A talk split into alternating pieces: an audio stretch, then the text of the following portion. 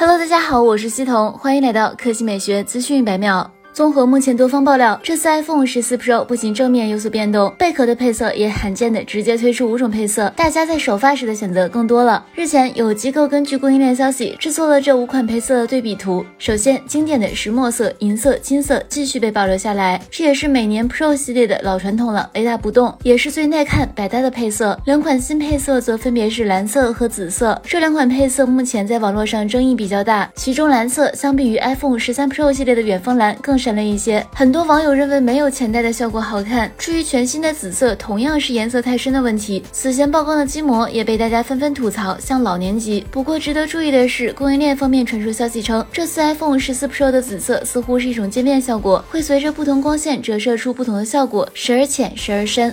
来看第二条新闻。近日，丰田官方公布旗下全新 GR 八六的国内售价。该车共推出两款车型，分别为 MT 手动和 AT 自动，售价为三十三点八六和三十五点八六万元。需要注意的是，该车在国内限量销售三百八十六台。那么也就是说，如果想要买到，大概率需要多花数万元，也就是加价。据了解，新一代 GR 八六继续与全新斯巴鲁 BRZ 采用相同平台打造，外观较上一代有了明显的升级，前脸更加运动。此外，新车搭配了与新一代 BRZ 相同。的全新大灯组，熏黑底色搭配 C 字形 LED 日行灯，整体更有冲击力。全新 G R 八六在动力方面进行了换新，其搭载了2.4升水平对置发动机，最大可输出235马力，峰值扭矩为250牛米，匹配六速手动以及六速自动变速箱，并采用了前置后驱结构，还可选装 LSD 后桥限滑差速器。新 Spot r 模式可以实现更快的降档，有效增强了可玩性。官方公布的零百千米加速时间为6.3秒，相比现款大幅提升。同时得益于新的底盘安装系统、副车架架构和其他连接点以及底盘都得到了加固，使其抗扭强度提升了百分之五十。好了，以上就是本期科技美学资讯每秒的全部内容，我们明天再见。